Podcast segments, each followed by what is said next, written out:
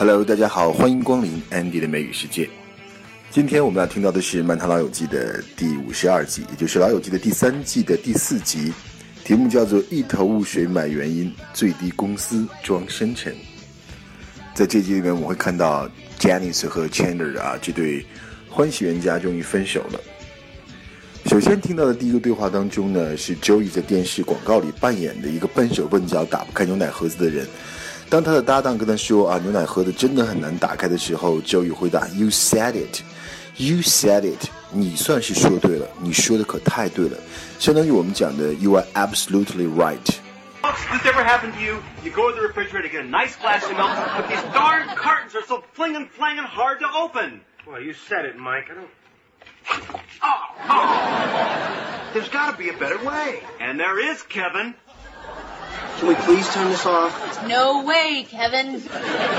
接下来这个对话是我们听到菲比假扮周一的经纪人来替他安排一个面试，在这里面呢，呃，这个面试的公司的来问他周宇是不是啊可以 work for scale，work for scale，scale 呢等于刻度啊规模，但是说 work for scale 指的就是美国演艺协会为演员规定的最低的工资，意思就是问 Joey 是否呢接受最低工资来拍这个戏。Work for scale 意思就是 Will you accept the minimum wage？那首先菲比说 I don't know about that。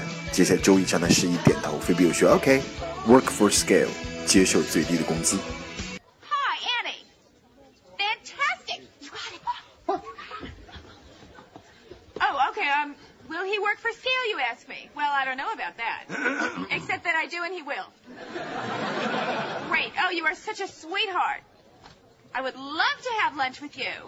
How about we have lunch next? Went through a tunnel. Unbelievable.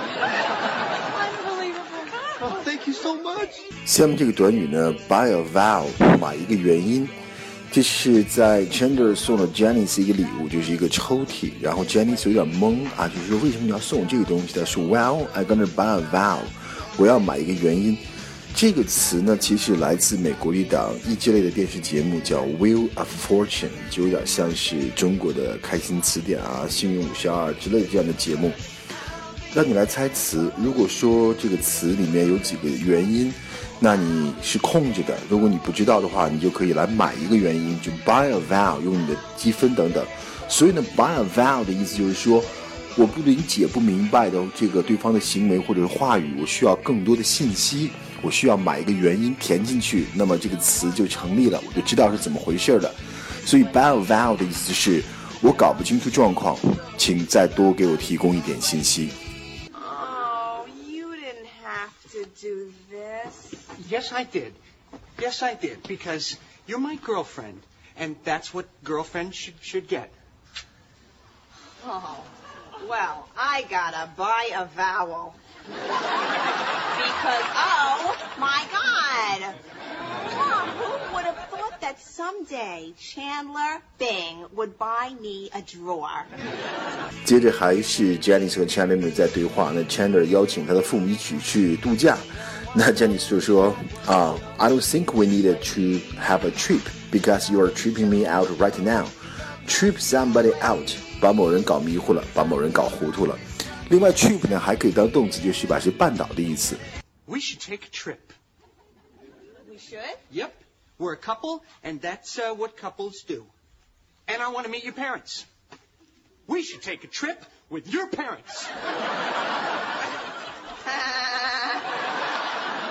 I don't think we need to because you're tripping me out right now. 下面这个对话，Rachel 和 Monica 在给 Chandler 出情感上的建议，怎么来赢回 Janice，就是说不要表现得太 needy，needy 就是太渴望，极度的渴望啊，极度的需要， 应该 act aloof，扮深沉，装的清高一点，冷漠一点，act aloof。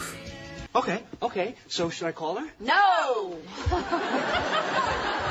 Very critical time right now. If you feel yourself reaching for that phone, you go shoe shopping. You get your butt in a bubble bath. If you want her back, you have got to start acting aloof. She has to know that you're not needy. Right. So what you have to do is, you have to accidentally run into her on purpose, and then act aloof. 好，最后我们听到了 Ross，因为儿子相当喜欢 Barbie，所以呢他很郁闷，他希望儿子更喜欢 man 一些的 G.I. Joe。Barbie 和 G.I. Joe 都是美国孩子的经典玩具，像 Barbie 呢，就是二十世纪人民应该最广为人知的一个玩偶了，在全世界一百个五十多个国家都在卖，销售额也超过了十亿美元。而 Joe 呢，周大兵是美国四十年代推出的一个真人偶的玩具，现在呢也出现了 G.I. Joe 这样的电影，都是家喻户晓的美国经典玩具，可以被当做是一个它的 cultural symbol 文化符号。我们会听一首《水叮当》啊，在上个世纪一首很有名的歌曲，就叫做 Barbie Girl。Guess who's here? It's the toughest guy in Toyland, Ben. Real American hero. I'm G.I. Joe. Drop the Barbie. Drop the Barbie. 好，这就是今天的 Annie 的美语世界，我们下期再见。